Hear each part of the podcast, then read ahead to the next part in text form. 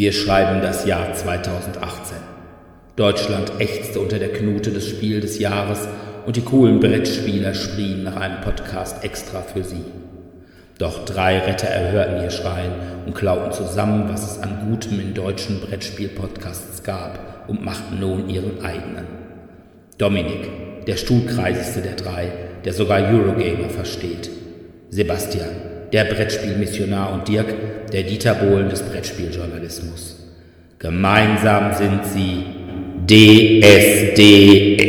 Nein, so viel haben sie dann doch nicht geklaut.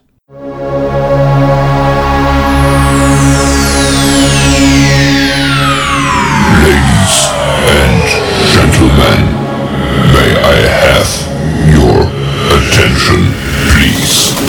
The show starts in 10, 9, 8, 7, 6, 5, 4, 3, 2, 1, go! Ja, hallo erstmal. Willkommen zur 33. Folge von DSD, dem Brettspiel-Podcast. Heute haben wir uns vorgenommen, mal über Grafikdesigner zu sprechen. Aber zuvor haben wir natürlich wieder die Medien und da habe ich bei Netflix einen schon relativ alten Film, der ist glaube ich von 2010 sowas rum, geguckt. Und zwar war es der Film Neue War Süd.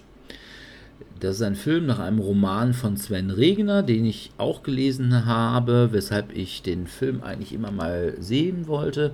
Sven Regner ist vielleicht bekannter als Sänger der Band Element of Crime. Und der Film, wie auch das Buch, ist der Vorvorgänger des Films bzw. des Buchs Herr Lehmann. Das war ein Film von Leander Hausmann mit Christian Ulm und Detlef Buck. Ich weiß nicht, ob den einer kennt. Und zwar geht es da um das Berlin äh, kurz vor der Wende Ja, kenne ich. und eben um den namensgebenden Herrn Lehmann. Herr Lehmann kommt in Neuwahr Süd auch vor. Da ist er allerdings noch wesentlich jünger. Das Ganze spielt Anfang der 80er Jahre. Und ja, der Frank Lehmann, der fängt gerade beim Bund an. Er hat nämlich vergessen zu verweigern und musste deswegen hin. Das Ganze ist ja einerseits so eine Art Schwekiade nennt man das wohl, weil Frank Lehmann tut immer sehr bewusst naiv, sowohl bei der Bundeswehr als auch was seine Freunde angeht. Und vor allem hat er immer so einen Spruch, wenn irgendwelche Leute über ihn sprechen, dann beschwert er sich immer, dass es sich nicht gehört, über Anwesende in der dritten Person zu reden. Allerdings ist auch die Sachen, die er da beim Bund mitmacht, ist ganz witzig. Allerdings muss man sagen, dass der Film gerade was die Bundeswehr angeht, relativ kurz gehalten ist. Also dass das Buch weit umfangreicher und wie ich finde auch weit besser. Der Film legt eher den Fokus auf das Privatleben von Frank Lehmann. Und zwar, der muss zu Hause ausziehen oder will zu Hause ausziehen, weil sein Vater für die Zeit seiner Bundeswehrzeit sein Zimmer zum Fernseher reparieren missbraucht. Und deswegen zieht er in eine WG mit einem Schulfreund von ihm. Die sind alle am Studieren, haben auch alle verweigert oder müssen überhaupt gar nicht erst äh, zum Bund und sind jetzt alle sehr links engagiert unterwegs. Muss man sagen, dass gerade der Anfang der 80er Jahren, äh, da waren noch schwer die K-Gruppen am Gange. Allerdings waren die sich auch spinnefeind untereinander, je nachdem, ob man da zu den Reformern gehörte oder Maoisten oder was nicht alles. Also die hassten sich alle inständig. Und ja, dieses Kolorit wird in dem Film wirklich ganz gut wiedergegeben. Außerdem ist es wirklich in dieser WG ganz lustig. Da machen sie zum Beispiel einen Durchbruch, weil Frank in ein Durchgangszimmer soll und er jetzt seinen eigenen Eingang kriegt. Allerdings der eine Mitbewohner, über dessen Onkel, der beim Liegenschaftsamt arbeitet, äh, sie diese Wohnung gekriegt haben, meint, ach, wenn wir jetzt hier alles kaputt machen, ne, mein Onkel und hast du nicht gesehen. Ja, es ist wirklich sehr nett und es endet sowohl Buch als auch der Film mit den Ausschreitungen beim öffentlichen Gelöbnis im Weserstadion. Das gab es tatsächlich, diese Ausschreitungen. Und ja, also wer einen hübschen Film aus dieser Zeit gucken will, was vielleicht allerdings, das gebe ich zu, interessanter ist, wenn man die Zeit miterlebt hat, dem kann ich den Film nur empfehlen, wobei ich tatsächlich das Buch mehr empfehlen würde. Allerdings ist die Hauptrolle mit Frederik Lau sehr gut besetzt, also der gibt das wirklich sehr gut wieder. Regie Hermina Hundgeburt, was ein ziemlich eigenartiger Name ist, wie ich sagen möchte. Die hat das auch ganz gut gemacht, also ein ordentlicher Film. Wie gesagt, Buch ist besser, also das Buch ist allerdings auch ziemlich dick, von daher da einen kurzen Film rauszumachen, war schon eine Aufgabe, aber die ist ganz solide gelöst worden. Und wenn man Herr Lehmann den Film mag, dann sollte man sich vielleicht einfach auch mal die Vorgeschichte angucken. Okay. Ja. Sebi, du hast Serie ja. geguckt. Ich habe Serie geguckt, genau. Auf dein Anraten hin, wie ich gestehen muss, habe ich mich an Netflix rangetraut, an eine weitere Serie. Und zwar an It's Bruno. It's Bruno ist eine Comedy-Serie aus dem Jahre 2019. Es sind immer nur so Kurzclips, so quasi 15 Minuten Episoden. Von daher geht die einem auch relativ äh, leicht von der Hand und die ist sehr unterhaltsam, denn Bruno ist ein Puggle. Puggle ist eine britische Hunderasse zwischen Mops und Beagle. Gibt es auch in Deutschland, also ich selbst kenne auch den einen oder anderen Puggle-Besitzer. Und diese Hunde sind in der Tat sehr eigen und auch ganz unterhaltsam anzusehen und haben auch gewisse Eigenarten. Die sind unglaublich hässlich. Ja, das liegt jetzt, Schönheit liegt ja bekanntlich im Auge des Betrachters. Also von daher, man, die können auch sehr niedlich sein. Also ich hatte immer Spaß mit Elfriede, Hugo und Günther. Ah, okay. Und äh, es war echt lustig mit denen und äh, war so eine kleine Gang. Und naja, wie gesagt, es geht jetzt um Bruno.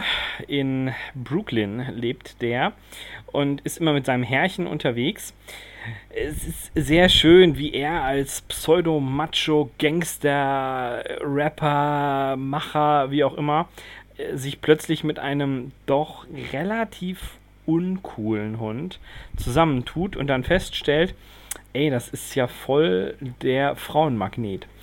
Und dann da so seine ganzen Alltagswirren versucht zu bestreiten und natürlich auch er keinen Plan von Hunden hat, plötzlich einen Hund. Ich bin gespannt. Ich bin gespannt. Ich will nicht zu viel verraten, es ist sehr unterhaltsam. Für Hundebesitzer ist es teilweise sehr schwer, sich das anzugucken, wo ich denke, Alter, das ist ja wohl sowas von daneben, wo ich mir denke, das kannst du nicht mit dem Hund machen, das ist total falsch. Naja, also die Serie hat eine recht gute Kritik bekommen bei Internet Movie Database mit 7,7 von 10. Finde ich auch durchaus gerechtfertigt. Es ist wirklich unterhaltsam und mit 15 Minuten eindeutig in dem Genre Comedy einzuordnen. Ja. Also was ich so super in dieser Serie finde, da ist immer meistens so am Anfang jeder Folge so die Szene, wie er mit Bruno Gassi geht und dann an einem Fußgängerüberweg irgendeinen anderen Typen mit seinem Hund ja, trifft. Mit ja, dem professionellen Hundegassi-Gänger. Das ist echt witzig. Und ja. äh, die dann so eine, ja im Prinzip so einen Schwanzvergleich machen mit ja. welcher Hund Wissen. kann mehr oder welcher genau, Hund ist genau. berühmter oder hört besser oder kann mehr Tricks und naja, Bruno kackt am Anfang einfach tierisch ab. Ja, aber oder wie er dann wie Bruno dann zum Werbestar wird, allerdings ist er dann auch nicht so ein Werbestar, wie er eigentlich sein wollte. Zumindest nicht für etwas, was er als cool erachtet. Ja, ja. genau. Ja, das stimmt. Also, ich habe den halt auch gesehen, diese Serie. Und ja, ich muss sagen, ich finde es wirklich gut. Wobei ich sagen muss, Sebastians Wilma ist bedeutend niedlicher. Oh, ja, das ist wohl wahr. Cutest Dog ever. Ja. Gut, dann mache ich noch mal weiter, weil unser Dominik, der war halt im Urlaub und Ja, ich, äh, hab, ich kann über schöne Kathedralen, Klosteranlagen und Azulios reden. Ja. Aber ansonsten habe ich jetzt gedacht, keine Medien mir angeschaut. Bin nicht in einen stinkenden, dunklen Kinosaal gegangen, während ich die Sonne von Portugal genießen konnte. Ich dachte, wir hätten jetzt irgendwie was Cooles über portugiesischen Arthouse-Film in Originalsprache oder sowas. Ja, Ah, das wäre jetzt mal, da könnten wir jetzt hier voll das kulturelle Leitmedium. könnten wir den Feuillet Feuilleton hier öffnen. Genau. Ich meine, wir sind ja sowieso der Feuilleton des Brettspiel-Podcasts, aber dann, dann wären wir, dann hätten wir echt WDR 5-Niveau. Na gut, um vom WDR 5-Niveau wieder runterzukommen, Um wieder uns auf, auf die, auf unsere Zuhörerbasis wieder zu, zu orientieren. Ich habe Video gespielt, beziehungsweise App gespielt. Und zwar habe ich zwei neue Apps, Schrägstrich Videospiel-Apps. Und zwar sind es beides Brettspielumsetzungen. Das eine ist Love Letter bei Asmodee Digital rausgekommen für mein Android-Handy. Das ist super. Also es ist halt Love Letter. Aber es funktioniert wirklich gut. Und die KI spielt sogar einigermaßen clever, muss man so sagen. Manchmal macht es auch Dinge, wo man sagt, naja, ist vielleicht nicht ganz so clever, aber manchmal hat man auch im Original oder beziehungsweise in der realen Version vielleicht oder mal den einen oder anderen Mitspieler, der nicht ganz so clever spielt. Also von daher, Love Letter ist bei mir im Moment das Suchtspiel Nummer 1. In jedem Wartezimmer, in jeder Kassenschlange und auch im Klo. Von daher, ich glaube für 3,99 Euro oder so, kann ich das wirklich jedem empfehlen. Das andere nicht so. Vielleicht doch, ich weiß es nicht. Und zwar habe ich mir die Early Access Version von Gloomhaven für den PC gegönnt. Ich habe ja kein Gloomhaven als Brettspiel und dachte mir, komm, Gloomhaven, du musst es echt mal ausprobieren. Und da war mir die PC-Version durchaus recht. Ja, was soll ich sagen? Ich hätte es, glaube ich, vor zwei Jahren beinahe auf der Messe gekauft, dass es da irgendwo für 130 Euro im Angebot war. Also Gloomhaven selbst. Gloomhaven selbst. Genau. 130 Euro für die App. Ich, hm, das wäre ein bisschen teuer. Die kostet 24,95, was ich auch teuer finde. Ja, ja, für eine App ist das schon nicht so günstig. Ja, gut, es Aber ist es halt nicht es ja, App, es ist eine sondern ist ja für Andersumsetzung, ne? Ist ja jetzt keine PC. einfache. Oder? Also was man, ich fange mal mit dem Positiven an. Hm. Das Positive ist, die Grafik ist besser als beim Brettspiel. Okay.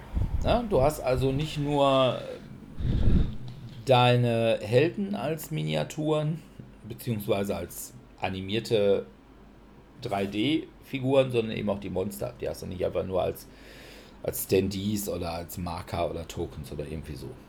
Die PC-Version ist sehr regelgetreu umgesetzt und das macht sie für mich problematisch. Weil ich muss mittlerweile sagen, ich glaube, ich mag Gloomhaven einfach nicht. Was? Wie kann man denn Oh, oh, Gloomhaven, das oh. Spiel, was bei Boardgame Geek auf Nummer 1 mit Abstand oder so ist, nicht Ja. mögen? Also ich sag, es ist noch immer besser als Legenden von Andor. Ich, Oh, Das- da habe ich eine super Überleitung zugleich. Das Problem ist, mir dass graut jetzt schon du... davor. Also das Wesentliche in diesem Spiel ist halt Dungeon Exploration. Also der gesamte Außenbereich ist zumindest in der PC-Umsetzung bisher, zu dem bisher muss ich gleich auch noch mal was sagen, wirklich underwhelming. Also du kannst da und da hingehen und dann bewegt sich das auf der Karte und ja, dann ziehst du so eine Encounter-Karte. Du siehst irgendwie einen Typen äh, kopfüber vom Baum hängen. Was willst du machen? Äh, Seine Taschen plündern oder ihn runterholen? Ja, und dann sagst du, ich hole ihn runter, weil Karma Ist und so. so. Und dann gibt er dir Geld und fertig. Also, da muss ich ehrlich sagen, dass Folklore the Affliction hat inhaltsvollere Zufalls-Encounter. das war also nichts Besonderes. Das heißt, im Wesentlichen geht es darum, dann kommst du an einem Dungeon vorbei. Das Problem ist, du musst in dieses Dungeon gehen, auch wenn es so ein Dungeon ist, was du gar nicht angesteuert hast, sondern was auf dem Weg liegt. Und du sagst, oh, das ist mir eigentlich viel zu schwer, da habe ich eigentlich gar keinen Bock rein. Nein, du musst da reingehen. Und dann brauchst du eine halbe Stunde bis eine Stunde, um ein Dungeon, was aus zwei verkackten Räumen besteht, durchzugehen. Weil das Spiel hat keine Würfel, du spielst nur Karten. Und zwar hast du so eine Art persönliches Deck für jeden Spielercharakter. So, und da hast du jeweils eine Initiative drauf. Danach regelt sich, wie früh du im Gegensatz auch zu den Monstern du am Zug bist. Und du hast eben immer zwei Effekte. Zum Beispiel oben hast du, du hast einen Angriff mit Stärke 4 und unten hast Bewegung von 3. So, und du musst bei den zwei Karten pro Runde immer auswählen und du musst immer einmal das oberste und einmal das unterste nehmen. So, und dann ist es so ein bisschen wie bei Roborally, wenn aufgrund dessen, was vorher passiert ist, dein Plan nicht mehr funktioniert, bist du am Arsch. kannst du vielleicht ja. noch auf andersrum switchen, dann kannst du dich, was weiß ich, bei dem einen kannst du dann irgendwie ein, ein, Schild aufbauen und mit dem anderen kannst du dich dann vielleicht noch, weiß ich nicht, bewegen oder sowas. Aber wenn es nicht klappt, in der Regel klappt es dann halt auch nicht. Dann ist es einfach auch doof, weil dir zum Beispiel einer aus der Reichweite läuft oder sowas. Ja, das ist alles sehr, sehr mühsam. Nun liegt es vielleicht auch daran, dass du halt anders als im Brettspiel nicht synchron die zwei Karten wählst sondern nacheinander. Auf der anderen Seite musst du im Brettspiel halt auch darüber diskutieren, wer nun was macht. Und ich sag mal wirklich für zwei verschissene Dungeon-Räume so einen Zeitaufwand, das ist wirklich so überhaupt nicht flüssig. Was ganz gut ist bei der PC-Umsetzung, was ich glaube, wird im Brettspiel auch schwieriger sein, ist, dass die Monster ihren Streifen einfach selbstständig fahren da musst du halt nicht irgendwelche Karten ziehen, um irgendwie deren Verhalten zu bestimmen. Das machen die dann einfach, wenn sie dran sind. Aber nee, also meins ist das nicht. Und vor allem, es ist auch nicht wirklich logisch mit diesen zwei Karten. Da bist du im leeren Raum. Ja, und du musst trotzdem immer noch Bewegungskarten spielen. Das Problem ist ganz einfach, du kannst zwar irgendwann ausruhen, dann kriegst du alle Karten wieder, bis auf eine. Das heißt, auch wenn du dich ausruhst, fehlt dir die eine. Werden deine ja. Karten immer weniger. Und wenn du irgendwann mal keine Karten mehr hast, bist du tot. Bist du tot, ja, klingt logisch. Ja, und das heißt, obwohl überhaupt gar keine Gefahr ist und du wirklich da dich im Dungeon in die Ecke setzen und dir die Falten aus dem Sack kloppen könntest, nein, du verlierst eine Karte dafür. Kein Mensch weiß warum, weil wenn du an die Oberfläche kommst, sind die Karten natürlich wieder da. Also, ich finde Gloomhaven kein gutes Spiel. Also, mir gefällt es nicht. Wie gesagt, die Grafik in der PC-Umsetzung ist super. Es ist eine Early Access Version, das heißt, es hat ziemlich viele Sachen noch nicht. Es hat noch kein Tutorial. Also wer die Regeln von Gloomhaven, obwohl die sind halt auch überschaubar, man musste sich dann irgendwo anders aneignen. Es hat keinen Kampagnenmodus, sondern nur so einen Adventure-Modus was auch schon eine kleine Kampagne ist, aber naja. Dann hat es nur vier Spielercharaktere, die du wählen kannst, also vier verschiedene. Normalerweise sind es, glaube ich, im Spiel acht, aber vier weitere sollen mit der Zeit kommen. Das ist das Schöne beim Early Access. Alles, was kommt, kriegst du halt auch zusätzlich. Du kannst dann auch immer sagen, irgendwie, ja, das und das funktioniert noch nicht so richtig. Wobei ich sagen muss, es ist mir zwar einmal abgestürzt, aber ansonsten läuft es relativ stabil für ein Early Access Spiel. Ja, ich würde wirklich sagen, wenn ihr Gloomhaven mögt, kann ich es euch empfehlen. Für alle anderen würde ich sagen, für 24,95 die kann man auch im Computerspielbereich als auch im Brettspielbereich echt besser anlegen. Also, naja, ich kann jetzt jedenfalls sagen, ich habe Gloomhaven gespielt und alles, was ich gekriegt habe, war eine App. War eine App. So ähnlich ist es mir auch ergangen, wo du das gerade hier angesprochen hast. Ich bin mir nicht sicher, ob ich es schon mal kurz erwähnt hatte, aber ich habe mir auch eine App gekauft. Ich habe mich inspirieren lassen und belabern lassen, weil es schon so lange her war und ich mir dachte, naja, das Brettspiel ist eigentlich recht kacke, vielleicht kann die App ja mehr. Habe ich sie mir gekauft für 5,99 Euro und ich bereue diesen Kauf zutiefst. Es handelt sich dabei um die App-Gestaltung von Legenden von Andor. Gott, das gibt es mittlerweile auch als App. Oh, das ist so unterirdisch. Das ist so unterirdisch schlecht. Alter Schwede, hab ich mich geärgert über die 5 Euro. Dafür hätte ich mir 5 Kugeln Eis kaufen können. Das, das sind 10 Mark, das, das sind 20 Ostmark. Also, das ist, ist auf jeden Fall schrecklich. Ich habe mich sehr geärgert. Äh, Das Spiel ist genauso wie das Brettspiel einfach darauf fokussiert, es gibt diesen einen Weg, er wird kein leichter sein. Und das Ganze wird noch gespickt mit Würfeln.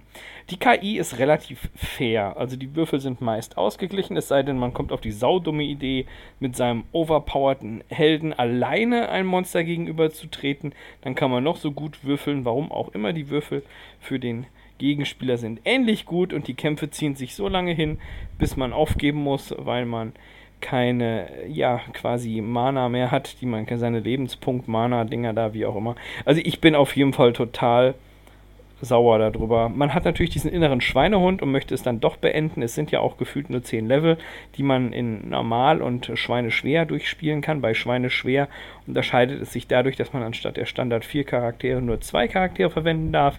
Und diese sind auch noch vorgegeben, was das Ganze noch einfacher macht. Hahaha. Ha, ha, nicht. Und ja, was soll ich sagen? Also ich glaube, insgesamt habe ich drei Stunden meiner Lebenszeit auf diese App verwendet, um sie annähernd durchzuspielen und habe dann in der Tat am vorletzten Level entschieden, nö. Einfach nö. Es ist alles sehr unübersichtlich. Man braucht meist mehrere Anläufe, um rauszufinden, auf dieses Ereignis wird folgendes Ereignis erscheinen. Wenn ich dann weiß, dass dieses Ereignis kommt, kann ich jetzt im Vorfeld meine Figuren schon strategisch dahin ziehen, damit ich das zeitlich schaffe. Das Einzige, was man sehr schnell lernt und was auch in der Tat beim Brettspiel so ist, man darf nicht alles umbringen, denn umbringen kostet Zeit. Und das ist im wahrsten Sinne so, da wird einem ja immer direkt ein Tag abgezogen. Das ist hier halt auch so. Also von daher rate ich ganz klar jedem Hörer davon ab, sich diese App zu kaufen. Wenn ihr Freunde habt, die ihr nicht leiden könnt, dann vielleicht. Ja, aber auch nur, wenn ihr sie wirklich nicht leiden könnt. Besser wäre es, ihr überredet sie dazu, irgendwie 5 Euro für Sea Shepherd oder sonst was zu spenden, als sich dieses Spiel zu kaufen. Es ist wirklich grauenhaft. Naja. Ist das Artwork denn? Also ähnlich Das gut, ist wie. gut. Also so gut wie. Ja, das ist wirklich gut. Also das muss ich anerkennen, das Artwork ist schön umgesetzt, die Story ist auch in sich halbwegs schlüssig. Es kommt dann auch immer so, so ein halber Seiten Bibeltext, den man sich dann da durchlesen muss. Aber auch da ist sehr schön am Ende kurz zusammengefasst für Too Long to Read, wo dann einfach nur die Kernpunkte stehen. Bewege dich nach da, zerschlage dies, zerschlage das. Aber was halt einfach nervt ist, dass plötzlich neue Quests aufplöppen. Ja, ja, Du läufst dahin und ja, haha, du hast den gelben Ogertroll besiegt. Das ist ja toll. Laufe jetzt zum heiligen Baum und äh, bring mir ein Wasserfläschchen mit. Ey, wie oft ich es nicht zeitlich geschafft habe, diese drei dusseligen Brunnen abzulatschen, um danach rauszufinden, dass ich, wenn ich das zufällig alles gemacht habe, auch noch zwei Bögen kaufen muss, um die Harpien abzuschießen. Also echt, das ist, nee, das ist einfach, nee. Also ich habe da, wie gesagt, ich habe zwei Wochen habe ich da dran gesessen, abends immer mal so. Ich dattel ja ganz gerne, wenn ich im Bett liege, noch so zehn Minuten. Aber dieses Spiel macht wirklich keinen Spaß, muss ich mal ganz klar so sagen. nun, jetzt macht es ja auch in real nicht. Ja, deswegen. Ah, aber diesmal falle ich aus dem Raster, weil ich was Kulturelles gemacht habe. Und ich mache es nicht so wie Dominik, indem ich euch von Kapellen und großen Kathedralen berichte, sondern, jetzt muss ich ein bisschen weiter ausholen, ich habe meinen Hund zu meinem Hundesitter gegeben, wegen eines anderen Veranstaltungsmovements, wo ich sie nicht mitnehmen konnte, und hatte plötzlich Hunde frei. Das war für mich sehr neu. Und ich habe die Zeit genutzt, mal was Kulturelles zu machen. Dazu würde mich der Dirk an dieser Stelle beglückwünschen. Wenn es nicht das wäre, was es geworden ist. Okay. Ja gut, ich bin nach Bochum gefahren. Jetzt denkt man sich, Schon der ach, erste du Fehler. Dicke Kacke. Ah, was gibt's denn da an Kultur? Und zwar wollte ich in Currywurst. das, na so ähnlich, in das neue Bergbaumuseum. Und jetzt muss man wissen, dass in Bochum das Bergbaumuseum ja bereits seit 1860 existiert. Aber was viele nicht wissen, ist, dass erst am 13.07., also ist noch gar nicht so lange her, man könnte sagen vor drei Wochen, wurde erst das neue Bergbaumuseum wieder eröffnet. Die haben nämlich da ganz, ganz viel umgebaut. Und aus einer großen Exponatsammlung, die sich eigentlich nur mit dem Braunkohlebergbau Steinkohle. Steinkohle, entschuldige. Braunkohle gibt es mittlerweile da auch was zu sehen, was auch historisch und über Zechensterben und und und mit beschäftigt, gibt es mittlerweile vier verschiedene Rundgänge. Einmal ein zum Thema Steinkohle, also wirklich ganz klassisch, was ist Kohle, wo kommt es her, warum ist es da. Das Ganze ist auch für Kinder sehr schön aufgearbeitet, also ist eine ganz klare Empfehlung meinerseits. Wer Kinder hat, einfach mal hinschicken, da lernen sie was über Kohle. Außerdem ist es dann die zweite Rundgang-Variante, dass man sich wirklich mit Bergbau beschäftigt und zwar nicht nur Bergbau im Ruhrgebiet, sondern Bergbau auf der Welt, wo dann auch darauf hingewiesen wird, wie sieht es in anderen Ländern aus, mit der Sicherheit, nicht mit der Sicherheit, wie groß sind die Flöze in anderen Kontinenten, kaufen oder auch nicht. Warum lohnt es sich, dass man für 50 Euro, das muss man sich echt überlegen, für 50 Euro Kohle aus Australien importiert, inklusive Transportkosten, anstatt sie hier vor Ort für 327,50 selber abzubauen. Da muss man kein großer Mathematiker sein. Das ist die zweite. Die dritte ist Bodenschätze. Was sind die Unterschiede zwischen den ganzen Mineralien? Wo kommen die her? Was geschah in der Steinzeit? Und dass man auch festgestellt hat, dass man mit Gold eigentlich nicht viel anfangen kann. Es ist zu weich, um daraus Werkzeuge und Waffen herzustellen. Das Einzige ist, es glitzert schön und man überlegt sich jetzt, es in der Industrie mehr zu verwenden. Da ist ja durchaus auch in der Lage, ist Elektrizität zu leiten. Gut Leitfähigkeit. Und ja, Leitfähigkeit als solche ist, äh, ist gegeben und ähnliches. Also das ist ganz schön. Und es rostet nicht. Und es rostet nicht. Genau, das ist auch so was, wo man auch dachte, ja, man kann ja hier viele Sachen mit Gold überziehen. Da dachte ich mir, ha, ha, ha, ha, ha, das wird nicht gut lange gut gehen. Aber sie arbeiten dran. Und als vierte Rundgangsausstellung, das ist, äh, muss ich sagen, war auch sehr spannend, ist Bergbaukunst. Also da sind wirklich so Exponate dabei wie eine sogenannte geduldige Flasche. Jetzt denken alle wieder, ah, ja, habe ich zu Hause auch sitzen. Aber nee, damit ist gemeint, dass man quasi ein Diorama in einer Flasche gebaut hat.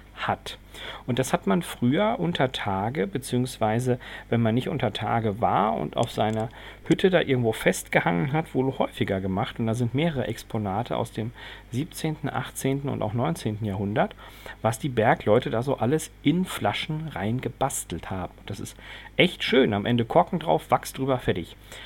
Also quasi ein Buddelschiff für Bergbauern. Äh, Genau. Ja, Bergmänner. doch, für, für ja, Bergmänner, also es ist wirklich, wirklich schön und äh, ich kann es nur empfehlen. Also ich habe heute fünf Stunden dort verbracht und nicht alles gesehen, obwohl ich auch unter Tage war. Das, äh, ja, muss man ja auch mal sagen.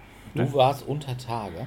Ja, da ist ja ein Erlebnisstollen. Da fährt man tatsächlich Ah, ein paar okay. Meter unter Tage und darf dann da auch mal rumlaufen. Es sind bei diesen Temperaturen angenehme 12 Grad, auch relativ durchgängig. Ja, das ist Und- vielleicht wirklich angenehm. Ich, fand das ganz angenehm. Und dann kann man dann sich da angucken und da sind auch ganz viele riesige Baumaschinen ausgestellt und ich dachte mir so, boah, ey, krasser Scheiß. Ja, ich fand's gut. Durftest du auch Glück auf, Glück auf, der Steiger kommt singen? Aber äh, das muss ich äh, vielleicht, aber das möchte ich euch heute nicht antun. Könnten wir aber. Ja, kö- könnten wir vielleicht später im Chor. Okay. Machen wir dann zum Ausgang. Ja. Kommen wir dann zu unserem Thema. Grafik. Grafik, ja. Als erstes mal eine Frage. Kennt ihr den Graf Ludo? Nö. Eventuell, ich bin mir nicht sicher. Also der Graf Ludo hat nichts zu tun mit den gleichnamigen Draculas oder Zahl, sondern Graf Ludo ist ein Preis, den es seit 2009 gibt und der ja, Spielegrafik prämiert. Was soll ich sagen, dass er nicht besonders bekannt ist, wundert echt nicht. Hm, er hat so illustre Nominierte wie Legenden von Andor, Kolejka, ich weiß nicht, ob das, oder Kolejka, ich weiß nicht, wie das ausgesprochen wird. Kennt das einer von euch? Das Spiel über die sozialistische Wartegemeinschaft. Klingt so toll, dass ich es auf jeden Fall kennen müsste. Ich lässt da ja an dieser Stelle immer sehr gerne, wenn es um Wallace-Spiele geht, über Mythotopia. Ein Traum in Braun. Koljeka ist allerdings noch schlimmer. Das ist ein Spiel, das sieht aus wie ein Prototyp, also wie irgendwie mit MS Paint gemalt und die Karten irgendwie aus irgendeiner Stockfotobörse der DDR rausgenommen. Da gibt es allerdings auch so wunderbare Sachen. Da kannst, musst du dich halt immer anstellen und kriegst dann irgendwelche wunderbaren DDR-Waren wie Rotkäppchen Sekt oder keine Ahnung, sowas halt. Es gibt halt keine Karte mit Bananen, glaube ich. Es ist wirklich schlimm und das ist immerhin für einen Grafikpreis nominiert worden. Allerdings ist es immerhin auch mal Maus und Mystik nominiert worden. Das hat aber gegen Glück auf von Dennis Lohausen verloren. Oder Blutige Herberge war auch mal nominiert. Das hat gegen Stone Age Junior von Michael Menzel verloren. Und gegen Photosynthese hat Chickwood Forest, kennt jeder aufgrund Was? seiner tollen Grafik, ist gemalt nichts. worden von Alexander Jung gewonnen und Hit the Road hat gegen Kanagawa verloren. Wobei man gut, da kann man Bei Kanagawa sieht ja zumindest, also ich habe jetzt nur das. Wenn man Japaner mag. Ja. Dann kann man da noch irgendwie sagen, obwohl Hit the Road, naja, ist schon. Naja.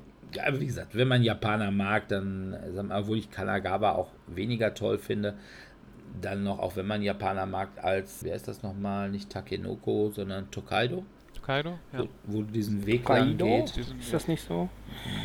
Road to Tokaido? Also von daher, Graf Ludo Spiel, der wird immer auf der Leipziger Spielemesse vergeben und ja, ist relativ unbekannt.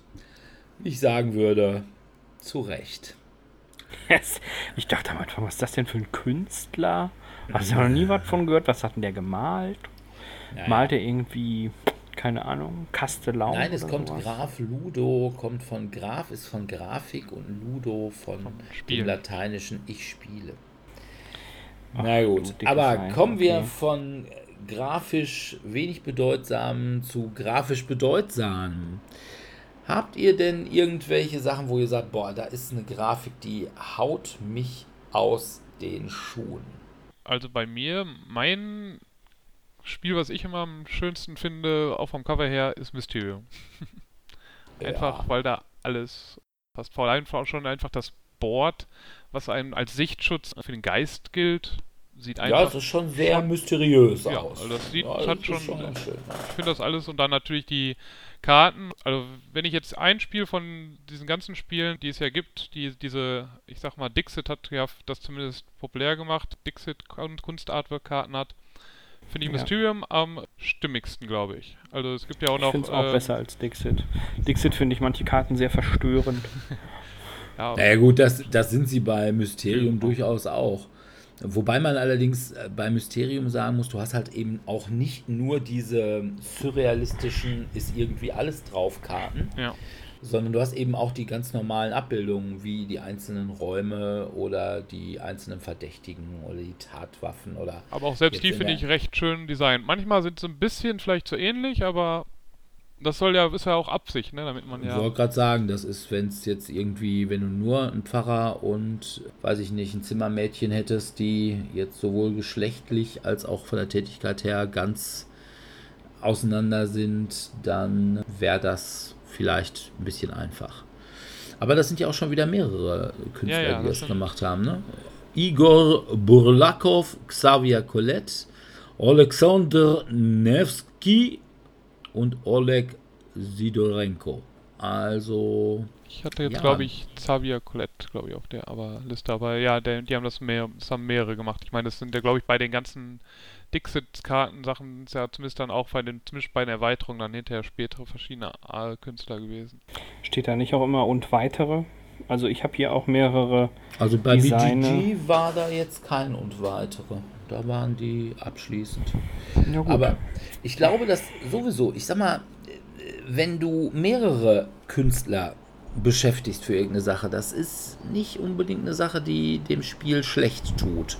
Nee, das stimmt. Also wenn ich so mein All-Time-Favorite, was so das Gesamtdesign angeht, nicht die einzelnen Bilder, aber wirklich so die stimmige, das stimmige Gesamtwert ist Hit the Road von Martin Wallace und die künstlerische Umsetzung ist von Pascal Kido, Carrie, JB. Ja, okay, ist Genau. in Ordnung. Wir wissen Ich weiß nicht, was J, wie JB auf Französisch ausgesprochen. Jebe, Jibbe, genau, von Jibbe. Wer kennt ihn nicht? Den guten Jibbe. Ja, Casasola, Miguel Coimbra, Emile Denis, Cyril Nouvel und Olli. Ja, vor allem Olli. Die äh, haben das, also ne, aber offensichtlich irgendwie alle, oder zum großen Teil Franzosen, zumindest bei denen, wo ich es wirklich habe rausfinden können, wo die herkamen. Aber wenn du so ein Team dran setzt, ist das, glaube ich, mal, wenn du wirklich gute Vorgaben machst, so nach der Methode, pass mal auf, Kinas, das brauchen wir, das soll ungefähr der Stil sein, dann ist das eine gute Idee. Also auch wenn ein anderes, wo ich auch sage, ist die Grafik auch sehr, sehr gut, obwohl es einfach auch so ein bisschen internes Stockfoto ist äh, beim Arkham Horror LCG. Da sind das auch. Da hast du einmal Christopher Hosch, das ist so der Grafikdesign-Guru von FFG. Dann hast du einen Marcin Jakubowski aus Polen, einen Ignacio Bazan Lascano aus Argentinien, einen Henning Ludwigsen aus Norwegen, dann Mercedes Oppheim aus Alabama und dann Zoe Robinson, die auch wieder fest bei FFG ist und Evan Simonet, der zumindest Associate Graphic Designer bei FFG ist. Also, ne, die haben halt alle Teams und ich glaube, das ist gar nicht mal das Schlechteste. Das finde ich jetzt aber spannend, wo du das so aufgezählt hast, gerade so schön. Denn ich habe in der Tat Madness of, äh, umgekehrt, Mansion of Madness, also Willen des Wahnsinns, mit auf meiner Liste als schönes Design. Und das ist ja im gleichen Verlag erschienen, meines Wissens nach. Auch, ja genau, ist auch da erschienen. Und ich bin die Liste gerade durchgegangen und ich habe keinen einzigen der Namen hier drauf als Artist, den du genannt hast. Ich habe dafür Christi Balenescu, Joan Bronceau, wir sollten eine eigene Folge machen, nur wie wir versuchen, irgendwelche Namen auszusprechen. Also, und das Finier, dabei kläglich scheitern. also äh, es ist ganz furchtbar. Jacob Murray, ja, das kriegen wir gerade noch hin. Wobei es sei denn, es ist ein Franzose, dann wäre es Jacob Mouret, keine Ahnung. Und Magali Villeneuve, das kriege ich gerade noch so hin. Aber Obwohl einige müssten die gleiche sein. Denn wenn ich zum Ja, Beispiel die Karten nehme, auf denen die Ermittler sind, Ja. das ist die gleiche, also zumindest das gleiche Bild des Ermittlers bei Arkham Horror LCG als auch bei Willen des Wahnsinns Second Edition. Ja, ich bin ja hier, Willen des Wahnsinns Second Edition. Also, hm, naja, keine Ahnung. Und was mich auch wundert, dass bei dir Hm. Christopher Hosch nicht dabei ist. Nee, das hat mich auch gewundert, aber vielleicht äh, habe ich auch irgendwo eine falsche Seite aufgemacht. Aber Mansion of Madness Second Edition 2016. Ja, ist natürlich sehr, sehr schön. Ja, es ist schön geschrieben, also ist schön gemalt auch alles und ich fand's gut, aber naja, ist halt nicht so. Ich habe bei meinem einen Grafiker lange gesucht, beziehungsweise beim Illustrator, und zwar ist das die gute Frau Engel. Stefanie Engel mit PH geschrieben. Und einmal dürft ihr raten, was Frau Engel so gezeichnet hat. und Pummeleinhorn. was sie so berühmt gemacht hat. Exakt. Das ist in der Tat die kreative Schöpferin vom Pummeleinhorn. Gut, wobei die, glaube ich, dann auch nicht unbedingt eine explizite Spielegrafikerin ist, sondern sie hat tatsächlich das Nö. Pummel-Einhorn ja für alles Mögliche erfunden, nehme ich an. Ne? Geh Das ist ja wie eine ich Diddlemaus. Ja, gehe ich von aus. Ich weiß Also- gar nicht, wie hat das angefangen mit dem Pummel-Einhorn? Weißt du das? Auch als, also Diddle, weiß ich, hat als Kater, glaube ich, angefangen. Ja, ich glaube, Pummeleinhorn gab es auch irgendwas in der Richtung. Ich bin der Sache noch nicht ganz durchgestiegen, auch wenn ich ja immer als Pummeleinhorn-Fan hier dargestellt werde, habe ich da noch nicht so den totalen Überblick. Vielleicht sollten wir mal ein Pummel-Einhorn-Special machen. Ja, aber das kannst du dann mal machen, wenn Dominik und ich im Urlaub sind oder so. Dann mach mal ein Eine Mach mal, mach mal Pummel-Einhorn. dann äh, Nur Pummel-Einhorn. ne- nächst, nächstes Mal, mal nächste Folge Pummel-Einhorn-Folge mit Sebastian. Ja, ich, ich Kann, hab kannst beim Googlen vielleicht, gerade auch falls du irgendjemanden kennst, der das auch mag, so sehr wie du, Ja, kannst dann genau, den, Gast. Gastredner dann. Gast-Talker. Ja, Vielleicht gibt es bis dahin ja auch mal eine Pummel-Einhorn-Verfilmung. Dann könntest du es auch gleich in die. Medienschau tun. Es, es gibt in der Tat, du wirst lachen, ich habe mir das auch runtergeladen, es gibt ein Pummel-Einhorn-Hörspiel, das du dir kostenfrei über Audible runterladen kannst. Das Pummel-Einhorn, Staffel 1. Naja, gut, kostenfrei nicht. Muss halt Audible. Ja, gut, bis halt Ein Audible Abo Kunde, aber pff, ich habe ja schon eins, von daher. Naja, Du kannst dir die Hörprobe immerhin runterladen. Ja, ob ich dann unbedingt Weiter. Pummel-Einhorn nehmen würde, habe ich meine Zweifel. Ja, es gibt ja immer noch hier liebevolle Pummel-Einhorn-Bettwäsche und Handtücher. Aber- Aber, Vorfreude, es gibt weitere Pummel-Einhorn-Spiele demnächst. Ja, herrlich. Die kannst Das du heißt, dann kannst du ja wieder auf der Messe ganz groß verkaufen. Auf jeden in, Fall. in den Markt drücken. Auf Aber der ich- Spielmesse definitiv mein Stand Pummel-Einhorn. Es kommt ein Monopoly raus. Hm, dann kannst du ja, dann haben sie ja Ganz möglicherweise wieder bei Pegasus das große Pummel-Einhorn und dann kannst du mit dem kuscheln. Das hoffe ich doch. Das Dann ist machen fest wir- eingeplant.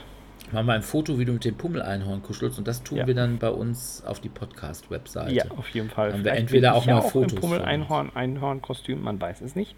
Vielleicht ziehe ich auch einfach mein Pummel-Einhorn, Einhorn-Kostüm an und kuschel dann mit dem anderen Pummel-Einhorn, Einhorn. Man weiß es nicht. Ich weiß nicht, ist, genau. ist Diddle eigentlich irgendwie vollkommen aus der Mode? Diddle ist tot. Ja, relativ. okay, Ja. weil ich wundere mich, dass dann keiner mal Diddle. Oder auch dieses, was gab es da noch, dieses Schaf, ohne dich ist alles doof. ja, das ist, das gibt glaube ich immer noch. Na Kunden kauften auch. Ja, ich versuche immer noch rauszufinden, mehr über Pummel-Einhorn. Was im Übrigen auch wunderbar ist an Grafik, ist alles vom Friese. Und da ist es dann allerdings auch mal kein Design-Team. Das ist nämlich alles von Lars Arne, genannt Maurer Kaluski. Und das habe ich ja schon mehrfach gesagt. Ich mag halt diesen Comic-Stil von ihm, der immer so ein bisschen an Seifried erinnert. Wie gesagt, sind so Comic-Serien, die in der Regel so in Berlin, im, also quasi da, wo auch Neue War Süd, nur nicht beim Bund spielt. Also so ein bisschen im linksalternativen Hausbesetzer-Milieu. Und ja, ich will nicht sagen, ob er da abgekupfert hat. Das ist, dafür ist er sicherlich schon viel zu eigen, aber der ist halt wirklich lustig. Und auch auf so eine, ja, ich sag mal, sehr, auf, auf eine Art, die halt nicht so besonders fantastisch ist, sondern die einfach auch gewisse Dinge einfach wiedererkennen lässt. Das finde ich schon, der kann schon was. Ja. Hat sonst noch irgendeiner noch irgendwie große Spiele oder Ja, wenn man jetzt ein Große- großes Spiel sagt oder ein Spiel, was halt im Grunde genommen erst überhaupt durch, seinen, durch sein Artwork wahrscheinlich entstanden ist, ist ja Size. Ja, Ähm, das ist ja von Jakub Rosalski, ist glaube ich der polnische Künstler, der halt vorher irgendwie ganz viele Artworks in so einem eigenen Universum gemacht hat, was er selbst erschaffen hat. Nennt sich irgendwie 1920 Plus. Also handelt dann irgendwie so einen polnisch-sowjetischen, fiktiven polnisch-sowjetischen Krieg, der dann irgendwie kurz nach dem Ersten Weltkrieg stattgefunden haben soll. Und daraus wurde ja dann das Spiel gemacht und das hat ja schon sehr eigenständiges und sehr herausragendes Artwork. Also allein das Cover und die Karten, also wenn, wenn man da diese Bauernbilder im Grunde genommen mit riesigem Mechs im Hintergrund sieht, das ist schon, hat schon Ja, das was. ist schon ziemlich, schon, also die finde ich auch relativ gut. Wobei es natürlich so ein bisschen, ich meine, das, ja, es passt eigentlich zeitlich nicht, aber es halt so ein bisschen so ein Biedermeier. Erinnert mich so ein bisschen an Caspar David Friedrich. Nur mit weniger Wasser. Und weniger Bergen. Und mehr Max und so. Aber, Und mehr Also- von allem anderen, was sonst da nicht vorkam. ja, aber wie gesagt, ich finde es grundsätzlich gut. Aber wenn du mir jetzt sagst, dass eigentlich die Grafik eher da war und dann erst das Spiel, dann muss ich sagen, dann bin ich eigentlich von dem Spiel ein bisschen enttäuscht. Also ich hatte tatsächlich gedacht, es wäre so, dass äh, einfach das Spiel als erstes da gewesen wäre und dann gesagt wird, ah, mach doch mal ein bisschen Grafik dazu. Nee, ich bin mir eigentlich relativ sicher, dass er erst die Grafiken hatte und dass das dann halt Jamie Steckmeier dann gesehen hatte und dann gedacht hat, ja, das könnte man gut als Spiel umsetzen. Das sieht nach Aber dann, dann hätte ich doch eigentlich mehr Krieg erwartet. Und nicht nur so Resource Management und Engine Building und also Krieg ist ja einfach Hauser ein Tod und danach muss es nicht mehr machen. Na gut. Hm, geht natürlich auch. Ja, was, was ich auch schön vom Artwork fand, wo ich hier gerade so vor mich hin geklickt habe, ist das, was Artists diverse gemacht haben.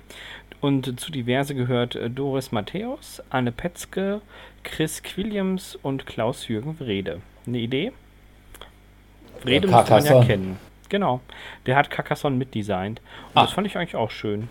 Echt? Hat er das gemalt? Ich dachte, das ja, hat er nur. hat er auch mitgemalt, ist unter den Artisten mit aufgezählt. Artisten sage ich schon hier unter den Zeichnern. Wobei ich natürlich sagen muss, das Einzige, was da an Grafik ist, sind ja tatsächlich die, die Plättchen, ne? Ja, gut, und die Box und die Spielanleitung. okay. Aber ich finde die Plättchen einfach schön. Also, der hat vor allem ja auch den Miepel bekannt gemacht. Ja, gut, okay. Was ein Verbrechen ist, was wir ihm nicht niedrig genug anrechnen können. Also w- würdest weiterhin lieber mit Pömpeln arbeiten hier bei Eurogames. Boah. Ah, gut, aber jedenfalls äh, war es. Er hat halt die Holzkacke populär gemacht. Holzkacke, also ich finde das gar nicht so schlimm. Und dann gibt es natürlich noch zwei große Deutsche, beziehungsweise der eine Deutsche ist ein Österreicher. Michael Menzel Hm, und von dem habe ich noch Clemens irgendwas. Franz. Warte, warte, warte, ich muss suchen. Menzel hatte ich auch irgendwo auf Also, meiner Liste. Ja, Menzel Was hat ja, der denn gemacht? Darüber haben wir gerade schon geredet. Du hast darüber geredet. Ich wollte gerade sagen. Ja, nein, also äh, was er sonst noch gemacht hat. Außer die Legenden von Andor. Genau. Ähm, Hier in eins hatte ich noch, da war der auch mit dabei. Ah, das ist doch hier alles digitaler Mist. Warum klicke ich denn hier auch immer so viel rum? Wenn ich weniger rumklicken würde, hätte ich immer die passenden Seiten auf. Also sonst hat er, ach weiß ich nicht, der, äh, ich glaube, äh, Santi Ich hat er glaube, auf jeden Fall gemacht. hat er auch äh, gemacht. also ich nenne das immer so Bauernmalerei. Halt Brüsch hat er, also hier Brügge hat er mitgemacht von das Feldspiel. Ja, also überall, wo es um so Bisschen Katan mit dabei. Pseudo-Historie mit ganz vielen Personen. Das finden dann immer alle, ach, der kann so viele Personen, ganz toll. Sind so viele Mannequin drauf. Das Rokoko Ja. sieht doch ganz äh, schön aus, Also, wenn man auf ich finde, der Kleider kann- steht. Ja, aber ich finde, dass da die, die ich finde, der kann keine Menschen malen. Also der malt immer viele und irgendwie so im, in der totalen, in ganz kleinen, aber groß kann er keine Menschen malen, finde ich.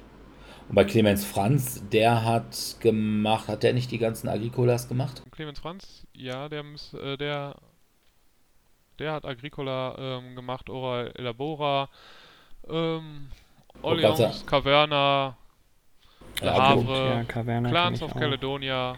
Ja, Er hat ja, auch bei ja, Mombasa mitgearbeitet. Ja, weiß ich. fast alles ein so, Stil.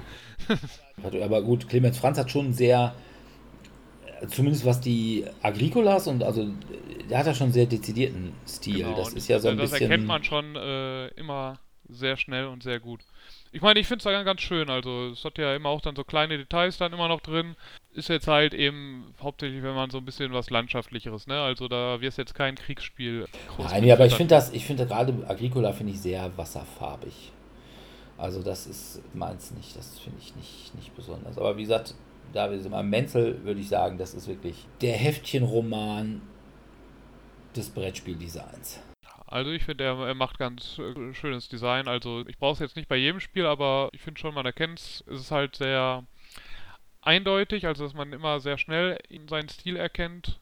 Also das Einzige, was ich jetzt beim Durchsuchen so mir gefunden habe, was wo ich so gedacht habe, okay, vielleicht erkennt man es in dem Spiel, aber auf dem Cover fand ich jetzt nicht, war Automobil von 2009, weil da ist dann schon, also hat man schon ziemlich, also mit den Autos, was halt nicht zu seinem hauptsächlich ja eigentlich eher landschaftlich und bäuerlich geprägten, ähm, Wobei ich mich da gefragt habe, ob der die tatsächlich selber gemalt hat. ja, das Denn- weiß ich nicht. Ich hatte als Kind, hatte ich so, so Bilder für eine Wand zu hängen, so wie so Poster, mit Oldtimern. Und die sahen echt so aus wie auf diesen, auf diesen, auf dieser. Grafik bei Automobil. Und deswegen hatte ich gedacht, ah, vielleicht sind das einfach so, gibt es auch irgendwie so eine Serie. Ja, ich meine, es sind ja auch wieder mehrere. Artists gewesen. Also er hat da halt mitgearbeitet. Vielleicht hat er dann Ja. irgendwelche Sachen gemacht, die dann eher wieder dazu passen. Brett oder sowas. Ja. Ähm, gut. Aber wo wir bei schlechten Grafiken sind, was haltet ihr denn für die größten Grafikverbrechen der Spielebranche? Oh, da habe ich mich jetzt nicht drauf fokussiert. Ich bin bei der Recherche nach Pummeleinhorn hängen geblieben. nach Pummeleinhorn, nach dem schlechten Grafik, da hast du dann gesagt, na, weiter kann das, ich nicht, das ist weiter kann ich tatsächlich nicht Frau buddeln. Engel. Also ich habe ein bisschen tiefer gegraben und es ist tatsächlich Frau Engel und mittlerweile gibt es da echt so viele wunderschöne Dinge, die man Leuten schenken kann, was ich mir alles überlege, für Dirk anzuschaffen, wo ich mir denke, oh ja, das braucht er auf jeden Fall zu Hause. Ich dachte da an ein 1,20 Meter mal 80 großes Wandtattoo. Hm, ich glaube, es gab auch Pummel-Einhorn Klopapier. Das kann sein. Also es war zumindest Einhorn-Klopapier, was es mal Ja, bei Lidl gab. das stimmt. Ich hatte überlegt, es Andrea zum Geburtstag zu schenken, aber ich glaube, sie will auch mittlerweile nichts mehr mit Einhörnern. Ach was. Hm? Ich glaube Ja, schon. es- Tja. Nein, aber größte Grafikverbrechen, habe ich eine Riesenliste. Oh Gott. Ja, jetzt dann, dann, dann, dann leg mal los. Und ich sag dann jedes Mal, mich. wie toll das alles aussieht. Great Western Trail. Also Wow. bei Great Western Trail muss man sich den Typen rechts angucken. Und wenn man dann weiß, dass er genau aussieht wie der Orang-Utan-Professor aus Planet der Affen, ab dem Augenblick kriegt man das nicht mehr aus dem Kopf. Das ist im Übrigen von Alexander Resch. Der ist eigentlich kein wirklicher Grafiker in dem Sinne, dass er Hand zeichnet, sondern der ist eigentlich so, ja, so Computerspielgrafiker, glaube ich eher. Der hat zum Beispiel auch Istanbul gemacht. Und also das Cover. Und da muss ich ehrlich sagen, die Menschen von ihm sehen echt schlecht aus. Also auch dieser Typ auf dem Istanbul-Cover, den finde ich auch dieses süßlich lächelnde und vollkommen generisch charakterlose. Da merkt man eben dran, dass es Computergrafik ist. Also reine Computergrafik. Vielleicht daran, aber prinzipiell finde ich, gibt es noch wesentlich schlimmere, also schlimmere Sachen. Also da hätte ich jetzt von dir eigentlich so andere äh, Eurogames erwartet, wie Äh, kommen auch noch Han welche. Hansa Teutonica oder sowas. Ja, von Dennis Lohausen habe ich auch drin. Boah, ich, ich muss gucken, ich habe den Titel vergessen von dem einen Spiel, das eigentlich gar nicht schlecht war, vom Spielmechanismus und so weiter, aber das einfach deswegen nicht verkauft wurde, weil das Design so total daneben ist. Also wir Ethnos? sprechen jetzt vom Artwork. Ich weiß es nicht, es kann Also sein. Also ist auf jeden Fall gehört auch so zu den, wo zumindest das Cover, also Coverart, die Monster so gehen so, aber das ist quasi das Cover und die eigentliche Spiel. Die haben so gar nichts sehen- miteinander zu tun. Ja, und die sehen auch so beides komplett, also die Spielmatte sieht total langweilig aus. Von dem, guck mal eben. von dem Land her aus, also was man ja da erobern soll. Ja, Und ja, das Cover genau. von also Ethnos- Ethnos ist auch so ein ganz, es ist ja, das tut mir leid, das ist auch so ein Negativbeispiel. Das ist ein schönes Spiel, Ja. läuft aber cool. nicht gut, weil es einfach falsch Artwork aufgesetzt wurde. Also ich hatte es ja in Ja. einer der letzten Sendungen als meine positive Überra- Überraschung von unserem Bielefeld-Spieletreffen. Und es ist auch so Spiel- umfangreich, ja. Also Aber- ich sag mal, man hätte das Ganze vielleicht eher so Hotels auf Helgoland machen sollen. Ich glaube, dann wäre das Spiel besser gelaufen. Hm. Also ich glaube, dass Leute, die diese Spielart mögen, die fühlen sich von dem Artwork mit den Orks und Trollen und äh, Schlachtszenen und hast du nicht gesehen, abgeschreckt.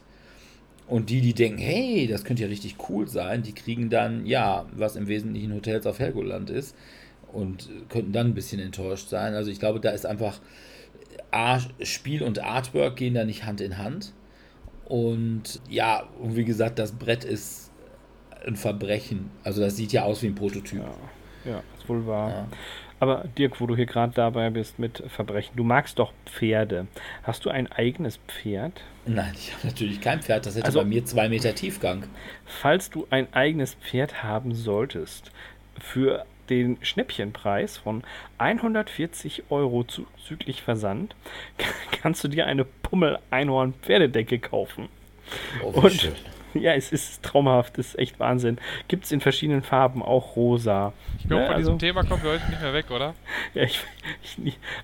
Aber auch für wir, dich, wir Dominik. reden hier über irgendwelche Brettspielkünstler und äh, Sebastian sitzt die ganze Zeit daneben bei und sucht immer Das- irgendwelche neuen Sachen, die es Ich habe hier was Neues gefunden. Das ist der Hammer. Das ist unglaublich, was es da für Merchandise-Artikel gibt. Also es ist ja nicht. Ich bewundere ja jemanden, der so ein Produkt wirklich ausschlachtet bis zum letzten, dass der da jeden Euro rausziehen kann. Es gibt einen rosanen Hufauskratzer. Und ich denke, Alter, für 5 Euro. Und der wird gekauft. Der wird gekauft. Wahnsinn. Pummeleinhorn ist doch eindeutig eine Sache, die sich an kleine Mädchen richtet.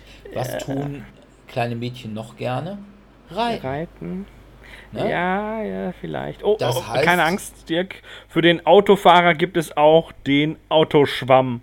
Kein Problem.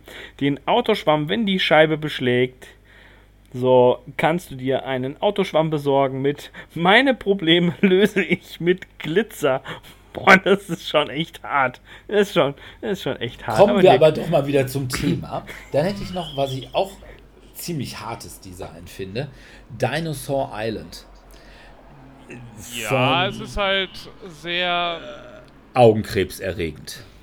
Die, ja. die alte ist halt sehr bunt und halt sehr auch sehr stilistisch, ne? Also entweder man mag es oder man mag es nicht. Ja, also wie gesagt, ich finde es gar nicht ich finde es gar nicht so schlimm. Das Problem ist wirklich, dass du immer denkst, boah, ey, du hast doch gar nichts genommen oder geraucht oder so, ne? ja, wie, wie kommt es zu diesem Bild? Und dieser lilane Dinosaurier oh, da drauf. ja, das ist echt, Und das tut echt weh.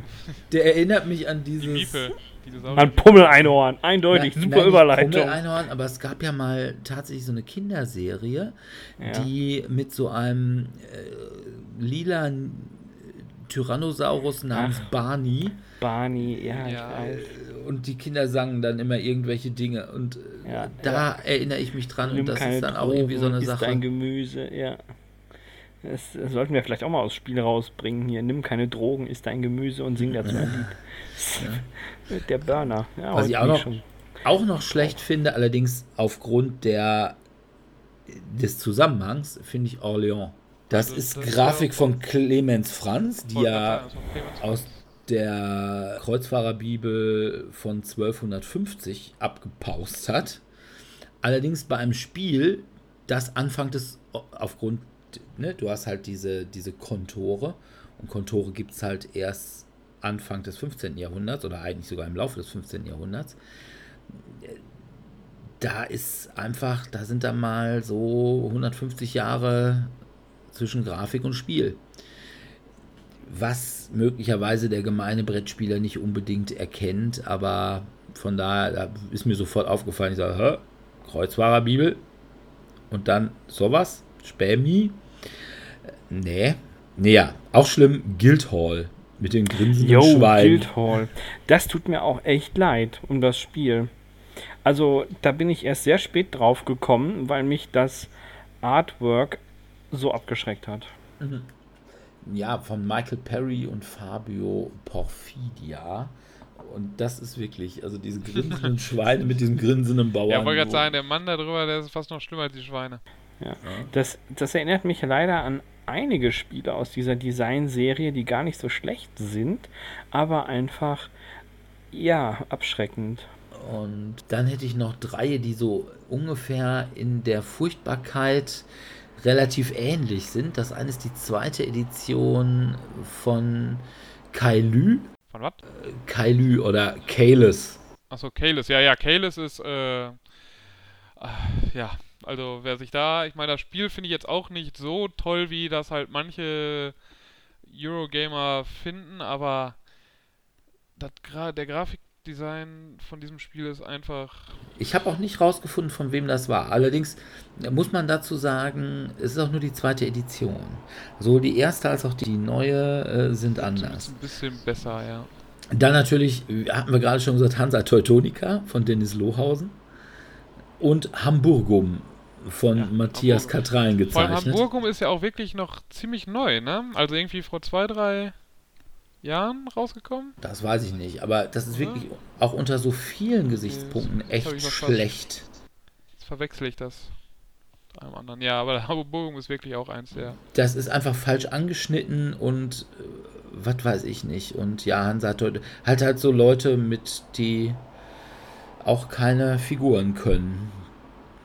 Zumindest keine, die in irgendeiner Weise natürlich gucken. Ja. also das, Hamburgum, also das sollte man auch wirklich einmal, sollten unsere Zuhörer auf jeden Fall einmal googeln. Das, das hat wirklich ein richtig schön hässliches Cover. Ja. Ich meine, was auch ja jetzt kein besonders schönes Cover hat, wie ist ja nochmal das da, wo die das hatte ich jetzt nicht auch rausgesucht, aber die Frau, die irgendwie so einen Wein in der Hand hat.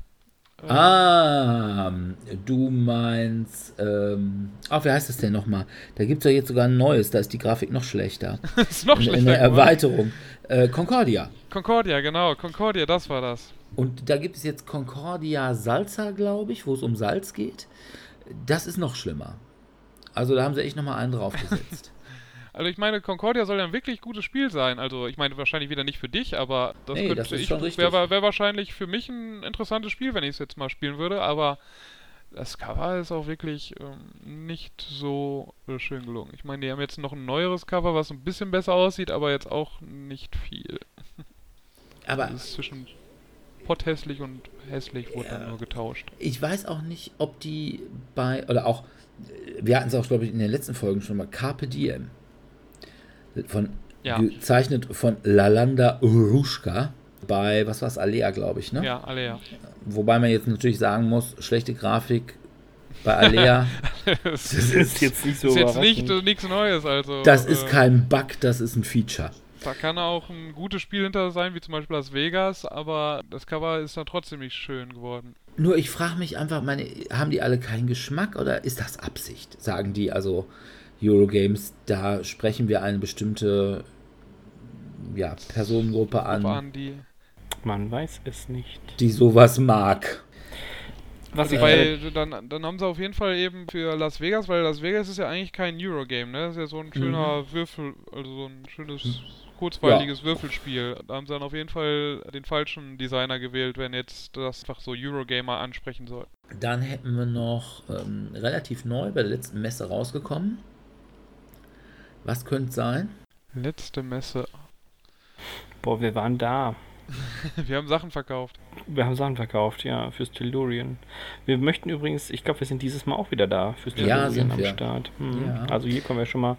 Save the Day, Spielemesse, Standnummer XY steht noch nicht fest. In, in Halle 6. Halle 6. Ah, ja, wahrscheinlich. Wieder da, wo es letztes Mal auch war. Aber ja, jetzt aber soll diesmal, da am diesmal ziemlich nah am Eingang, wenn man äh, über den äh, Norden rein. Eingang Ost, glaube ich, ja. ist das. Ihr müsst ähm, einfach uns suchen, wir geben auch Autogramme. Ja. Adventure Island. Oh, yo, stimmt. Adventure Island, das kam äh, neu raus. Wo man sagen muss, das wäre vielleicht gar nicht so schlimm gemacht von Lea Fröhlich und Lisa Lenz, wenn die nicht so viele Fehler bei der, Be bei der Belichtung gemacht hätten. Also die, die Schattenwürfe sind komplett falsch. Also ne, Licht kommt offensichtlich, weil der Sonne und so, kommt offensichtlich so von rechts und Schattenwürfe sehen aus, als käme Licht ja irgendwie von links oben und unten. Ja, ich meine, weil das Wasser ist ja eigentlich ganz schön gemacht, auch der Papagei und die Wasserfälle sind ja auch ganz nett, aber halt die Person. Die, dem, Figur, die Figur haben sie irgendwie. Geht ja eigentlich auch noch, aber wie gesagt, was du schon richtig sagst, äh, das mit dem Schatten irgendwie wirkt ein bisschen seltsam alles. Ja, dann noch Koljeka oder Kolejka, habe ich gerade schon gesagt.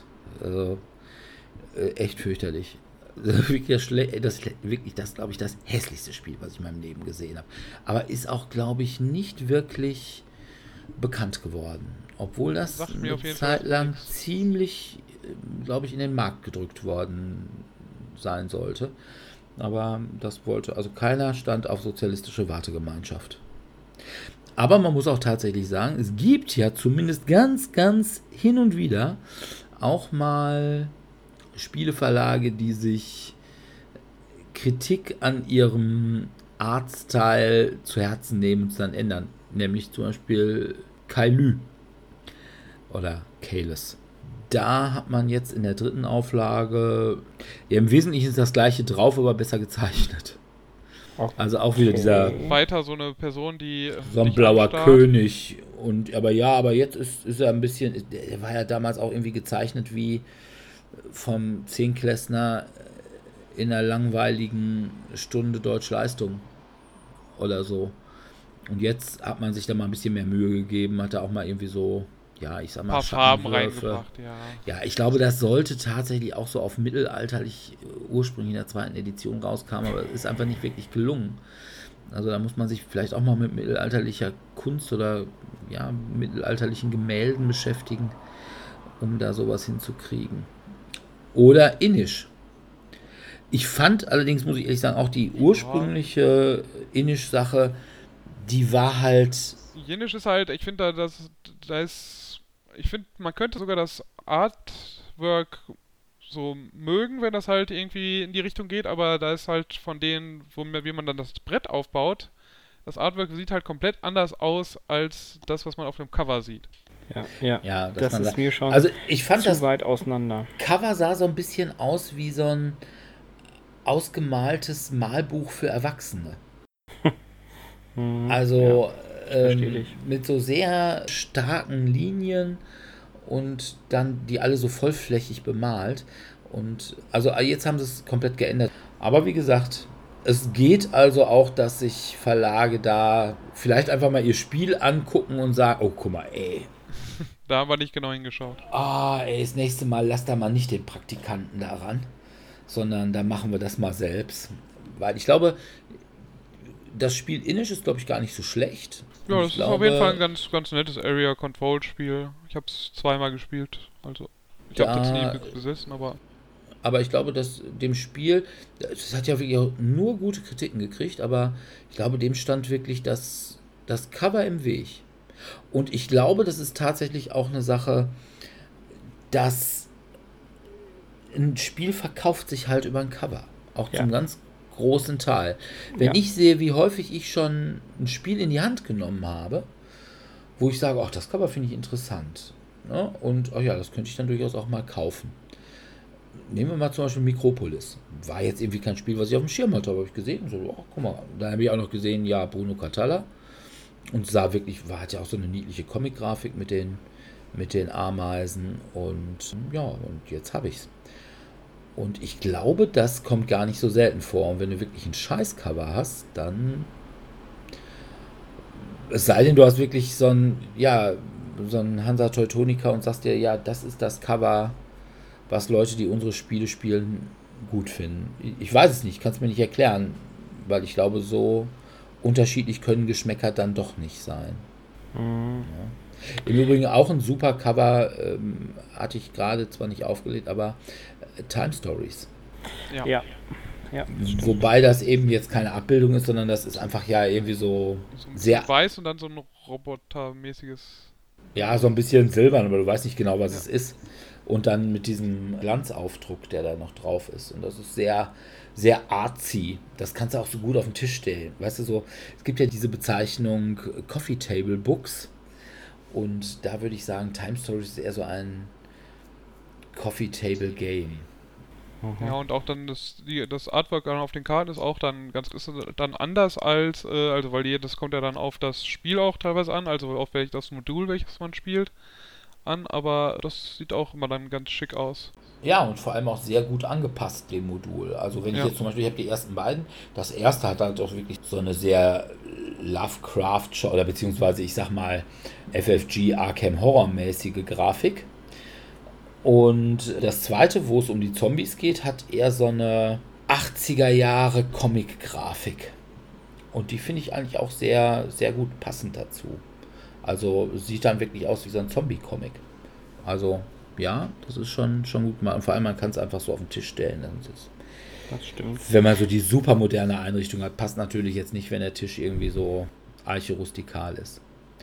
Na Nein, gut. Dann, dann sollte man dann doch eher die ganzen abstrakten Spiele hier äh, wählen.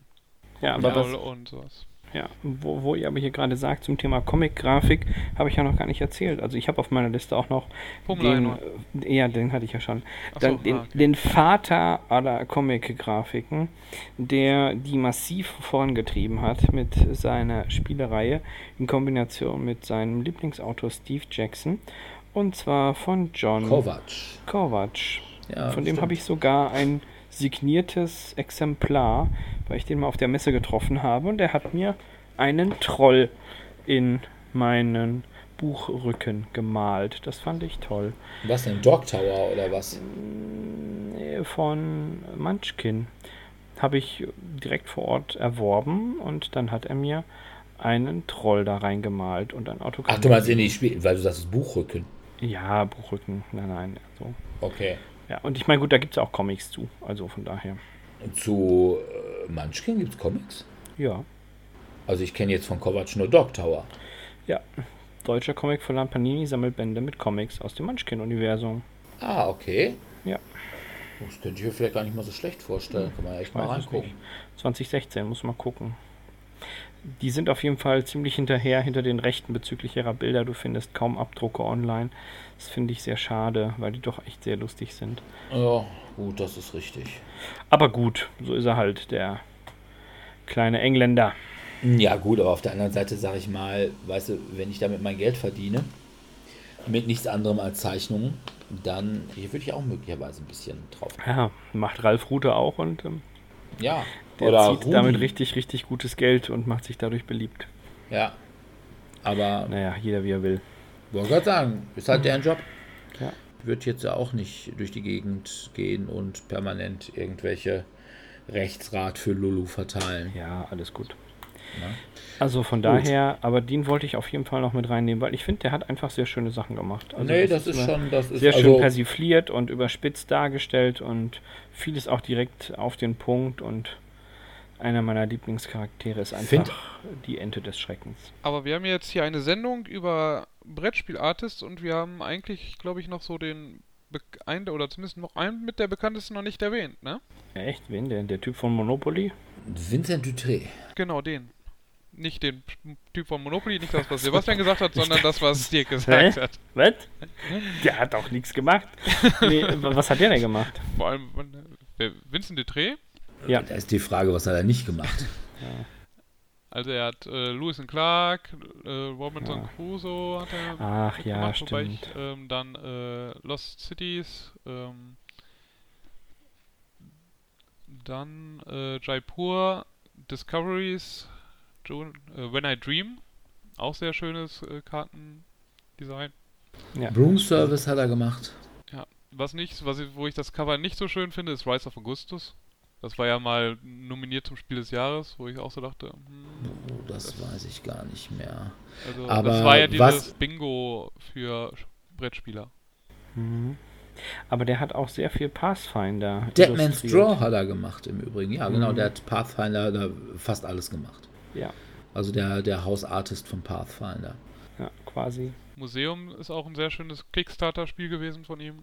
HMS Dolores hat er gemacht. Don't Mess with Cthulhu. Was im Übrigen wirklich sehr niedliches Spiel ist. Aber man muss bei dem sagen, der macht sehr unterschiedliche Sachen. Also, ich sag mal, wenn ich zum Beispiel eine Grafik habe, wie zum Beispiel Discoveries, die so sehr pastellig ist und auch so ein bisschen wasserfarbig ist.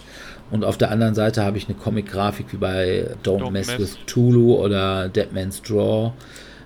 Der kann schon echt viel. Hat der nicht im Übrigen auch, ach, Lords of Waterdeep hat er auch gemacht. Hat er nicht auch dieses gemacht, ähm, ach, dieses Unterwasserspiel, Abyss? Nee, Abyss war der. Abyss war auf jeden Fall auch von einem, der Mysterium mitgemacht hat. Xavier Colette. Ah, okay. Der hat eben Abyss gemacht. Da sind sie ein bisschen überbordend gewesen, indem sie dann irgendwie fünf verschiedene Cover gemacht haben für das Spiel. Ja, genau. Aber der hat eben, wie gesagt, Mysterium, sehr schönes Spiel, Abyss, auch sehr cooles Artwork. Und was jetzt hier im Deutschen halt bisher noch nicht so rausgekommen ist, halt diese Timeline-Spiele, da hat er relativ viel mitgemacht. Ähm, er hat auch Conan anscheinend. Äh, da hat ja auch, da haben relativ viele, da haben das ist ja so ein bisschen wie bei ähm, Zombicide, da gibt es ja immer so diese, diese Artist-Erweiterungen. Da hat zum Beispiel ja auch, wie heißt der, Gronk, glaube ich, hat auch eins gemacht, der so ein Okay. relativ bekannter äh, Fantasy-Grafiker ist. Und da gibt es dann eben eine Sonderfigur, da ist aber, glaube ich, dann nur äh, Kronen und irgendwie noch eine weitere Figur drin. Ich glaube, da hat er, hat er auch eins gemacht. Das kann durchaus sein. Genauso wie er bei den Conan-Erweiterungen, Bruno Catalla hat eine äh, Conan-Erweiterung gemacht. Also da haben relativ viele dran, dran mitgearbeitet. Arbeitet. Deswegen, also weil das sah jetzt auch vom Artstil nicht ganz so aus wie das, was er Ja, sonst. Das, also das kann durchaus sein. Treasure Island hat im Übrigen auch Vincent Auch Dutré Vincent Dutré gemacht. gemacht. Ja. Und When I Dream. ja, und dieses ähm, Solenia oder wie es hieß? Das, ich habe das Spiel nie gespielt, aber ich fand das sah vom Artwork ziemlich cool aus. Ich hatte es damals gesehen auf der Messe, aber da ich dann danach nichts mehr gehört habe von dem Spiel, bin ich einfach davon ausgegangen. Silenia? Äh, Solenia. Ach, Solenia. Ja, Solenia.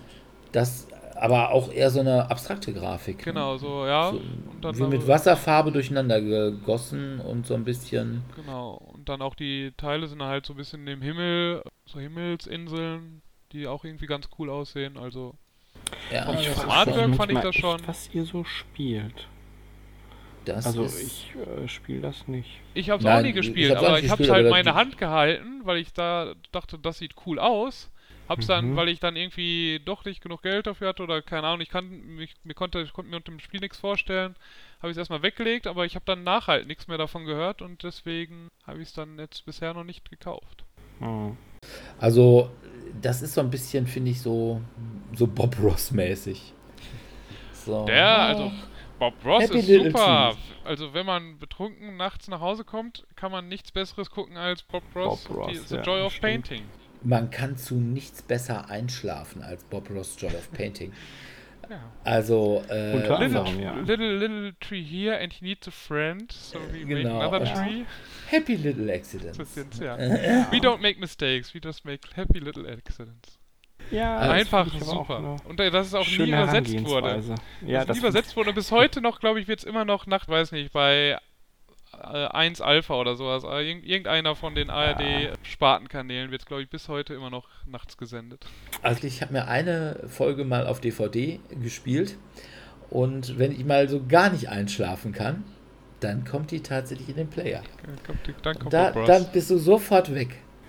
Und Der denkst seine dir, ruhige ah, Stimme.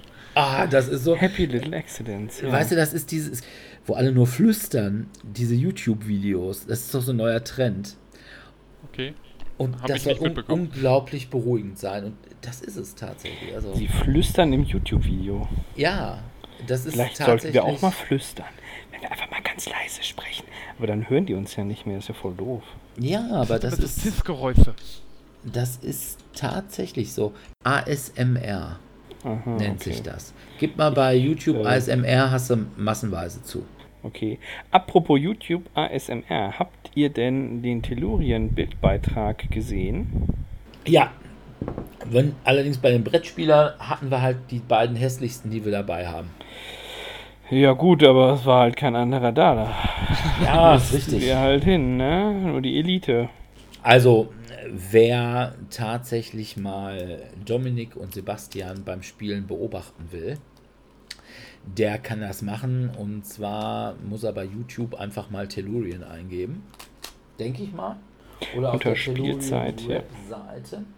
Und da sieht man dann neben einem Haufen von Hübschen jungen Frauen. Ja. sieht man auch zwei, ich sag mal, Gestalten. Und das sind dann Dominik und Sebastian. Hm. Aber wir haben schön gespielt. Auch ein schönes Spiel, also jetzt vom äh, Art-Design her. Ja, das stimmt. Was habt ihr denn gespielt? Sagrada. Ah, okay. Ja, das ist schon okay. Das war okay. Na gut. Okay. Dann sind wir soweit durch. Ja, also kann, man könnte noch kurz Ryan Luckett Ah. erwähnen, der ja quasi das Naturtalent in allem einfach ist, weil er seine Spiele designt, das Artwork dafür macht und vertreibt. Also er hat hier in Deutschland ist glaube ich nur äh, nah Das und wäre- fern. Oh, irgendwie, wer ist das? Above and Below, wer ist das auf Deutsch? Ich habe Ähm, keine Ahnung, wovon du das, redest. das, doch, Above and Below heißt, glaube ich, auch auf Deutsch Above and Below. Ich Ach, schau mal was. nach, oben und unten. Ah, doch heißt doch oben und unten. Oben Okay. und unten, 8 Minute Imperium äh, konnte man hier auch kaufen, aber die an... Äh, Dominion hat er. Ja, okay, Dominion Dominion hat hat er was ein paar, gemacht. hat er was Ach was. gemacht? Und dann sagt ihr mir das jetzt erst. Mensch, hätte ich ja mal früher recherchiert. Wir haben uns schon gewundert, weswegen du nicht Dominion irgendwie auch noch reingebracht hast. Wenn du schon Pummel-Einhorn Da reingebracht waren hast und das so fünfmal. viele, ja, aber ich weiß, da waren so viele Illustratoren dabei. Ich habe es irgendwann aufgegeben. Also ich habe es wirklich aufgegeben. Ich habe in der Tat gesucht und da gibt es nicht den einen Hausillustrator, der da alles gemacht hat, sondern da kamen wirklich alle naselang anderer und das ist hier eine Zusammenarbeit und auch, die loben sich ja auf dieser Homepage gegenseitig den Klee über die Backen, wer hier überall drei Striche gemalt hat. Also das fand ich nicht gelungen und dann dachte ich mir, nee, das möchte ich jetzt nicht pushen, das indem ich darüber Artwork rede. von Dominion, also ich meine, ich finde es jetzt nicht so schlimm, es ist halt komplett, das Spiel ist ja themenlos, von daher, Ist Aber die Grafik, jetzt- also Fente Alter. also ich würde es jetzt nicht wieder, ich schöne, hätte es jetzt weder, ich hätte schöne. nicht erwähnt eigentlich, also Ja. es wäre weder in der Kategorie besonders beschissenes Artwork noch besonders gutes Artwork drin Ja, gewesen. sehe ich ähnlich. Also normalo Artwork. Ja. Genau. Ne? Also genauso wie ich jetzt auch sagen würde, jetzt bei ähm, Star Realms oder Hero Realms, ja, ist halt Kann man schon okay, aber doch irgendwo 0815 Fantasy-Grafik. Ja. Oder äh, eben Sci-Fi-Grafik, je nachdem. Sci-Fi, ja. Star Realms ja. oder Realms. Ja. Aber wie gesagt, Ryan Lucke, der macht schöne, eine schöne Fantasy-Welt. Ich glaube, das spielt auch alles prinzipiell, glaube ich, im gleichen Universum. Seine eigenen Spiele zumindest. Die halt Also alles zumindest Above and Below und nah und fern. fern. Also ich weiß jetzt nicht, ob City of Iron oder sowas und die vergessene Welt. Ähm, Ne, Die bin ich raus, unterschiedlich. beides nicht meins. Ja, ich Ja, habe auch nur nah und fern selbst wirklich gespielt. Also den, ich habe Waffen Below habe ich mal zugeschaut und Achmed Imperium habe ich zugeschaut, aber ansonsten habe ich die, die anderen auch leider nicht gesehen. Aber das Grafikdesign finde ich auch schon ganz schön von ihm eigentlich. Also nah und fern würde ich gerne mal spielen, aber ich kenne keinen, der das hat. Das ist doch dieses Spielebuch, ne? Ja. Wo, Also- also wo du auch in diesem Buch spielst. Genau, das spielst auch in dem Buch drin. Also du hast dann irgendwie Stories, die über deine Charaktere gehen, dann Stories, die über die Welt gehen und dann einfach so ein bisschen generische Stories, glaube ich. Weil der hat da so quasi drei Spiele draus gemacht. Okay. Wir sollten generell mal wieder zusammen spielen, dann können wir da ja mal wieder drüber sprechen. Habt ihr nicht gestern zusammen gespielt? Äh, Nein, wir haben gegessen. hatten, wir haben gegessen Ich hab und es war auch gegessen. irgendwie kein Platz. Und Wir haben zusammen außer gegessen. uns beiden war keiner Och, da. doch, Platz war schon da, es waren auch genug Leute da, aber das waren halt Die haben alles alle. Tabletop gespielt. Ja, war auch schön, ne? Ich habe Ja, kann gelernt. man mal zugucken. Guck mal. Na gut, Wir sind soweit durch. das auch und, Und- fertig sind wir auch noch. Ja, dann bedanken wir uns an dieser Stelle wieder bei unseren Hörern fürs Zuhören. Das nächste Mal werden wir wahrscheinlich erst in drei Wochen rauskommen. Ja, weil also bitte nicht weinen. Ich bin im Krankenhaus, nicht schlimm, aber lästig. Und Dominik, der ich heute aus dem Lehrer, Urlaub kam, wiedergekommen ist, ist dann wieder Urlaub. im Urlaub. Ja. Ne? Also, Ja. ja, ne? Lehrer. Man, man muss sich ja auch Aber- mal leisten können, ne? Man muss ja Aber- auch mal. Die haben gar nicht so viel Urlaub, weil die ja immer den Kartenraum ausmisten müssen. Sind da denn eigentlich noch Ferien? Hm, Ich glaube schon, sonst könnte Ja, der sonst kann ich, mir, da, kann ich keinen Urlaub machen. Ja, glaube, man weiß es ja nicht hier, ne? Der Dominik. Ich, ich, ich melde mich einfach mal krank und künde das über den Podcast an. Genau, offiziell ist er auf einer Fortbildung, inoffiziell wissen die Podcast-Hörer, hahaha, er macht Urlaub. Gut. Aber jedenfalls hätten wir dann als Thema Legacy-Spiele. Ja, Ja, obwohl ich glaube, der Legacy-Hype so ein bisschen abgeebbt ist, glaube ich, könnte es doch ganz interessant werden. und definitiv, Ansonsten- ich habe auch zwei gespielt. Ansonsten, wer mit uns spielen will, kann das wie immer mittwochs und donnerstags im Wechsel im Tellurien in Dortmund-Eichlinghofen oder jeden ersten Dienstag im Monat, aber erst wieder ab September im Cabaret Kö in Dortmund-Hörde. Ansonsten würden wir uns über Kommentare, Anmerkungen, Sternebewertungen bei iTunes und E-Mails, wie auch immer, irgendwelche Reaktionen freuen. Ja, schreibt, wie toll doch eigentlich Hansa Teutonica das Cover aussieht und dass wir alle keine Ahnung haben. Genau. Und sagt uns, boah, ihr seid total arrogant, dann werden wir euch zurückschreiben, ja. Stil sieht von unten immer wie Arroganz aus. Gut. Ja, wir würden uns freuen, wenn ihr in zwei Wochen wieder bei uns reinhört. Und ansonsten verbleiben wir an dieser Stelle wieder mit einem freundlichen Nein! Jetzt gibt es kein Tschüss, weil Was? wir wollten Glück irritiert. auf, Glück auf, der Steiger kommt singen. Ach so, ach du Schande. Also, Glück auf, auf, Glück Glück auf, auf, der Steiger kommt. und er hat sein helles Licht bei der Nacht. Und er hat Ja. sein helles Licht, Licht bei der Nacht schon angezündet. Schon angezündet. So, und wollen wir jetzt alle Strophen machen?